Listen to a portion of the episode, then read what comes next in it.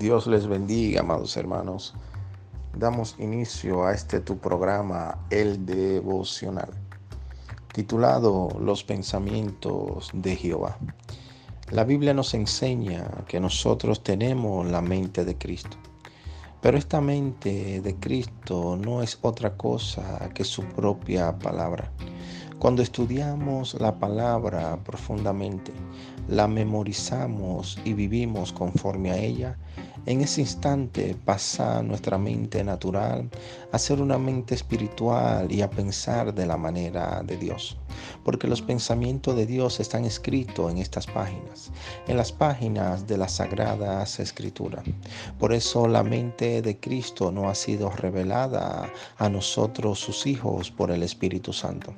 Aquellos que tienen un ferviente anhelo de conocerle. Ya en día no podemos pensar de la forma que pensábamos antes. Tampoco ser pronto para juzgar ni para señalar al prójimo, sino que debemos pensar con una mente de amor, de paciencia y de misericordia, así como Dios mismo piensa de toda la humanidad, que fue capaz de entregar a su único Hijo en la cruz del Calvario en rescate de mucho para que todo aquel que crea no se pierda, mas tenga vida eterna. La mente de Cristo está sobre nuestras vidas, no para aceptar pensamientos de fracaso, de derrota, de desánimo, de temor o depresión.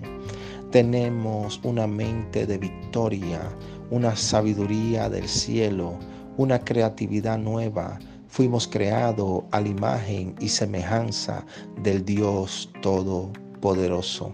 Aprovechemos la mente de Cristo y empecemos a materializar los pensamientos de Dios aquí en la tierra, que siempre serán destinados para la salvación de la humanidad. Dios les bendiga.